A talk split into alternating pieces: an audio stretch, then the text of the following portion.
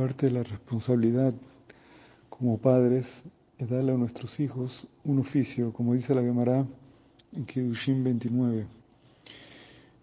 Un oficio significa algo que le pueda dar una entrada, cómo vivir a los nuestros hijos.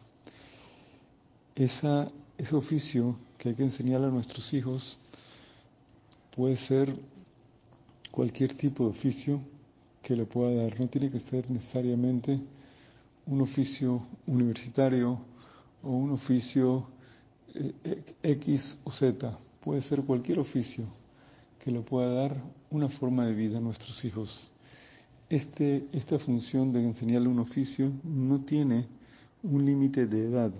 Más, en el Talmud se deduce del Talmud en Bababatra 21a que en la época de Yoshua ben Gamla se enseñaba a los hijos oficio a, los, a la edad de 16, 17 por temas de seguridad X por otro lado, se entiende de otro marshal, de otro lugar, que se enseñaba a los niños a la edad de 6 o 7 años el oficio.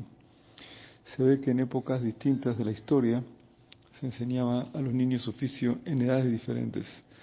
En otras fuentes aparece que se enseñaba a los niños oficio hasta después de casados se les enseñaba oficio. O sea que no hay un límite de edad para esta ley.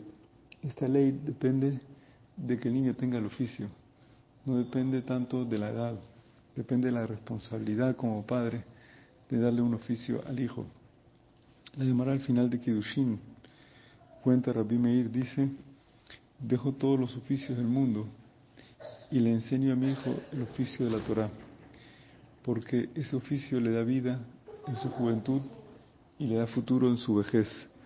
Pero eso no significa que hay que darle a nuestros hijos algo que los pueda dar, cómo mantener y cómo vivir y de qué vivir.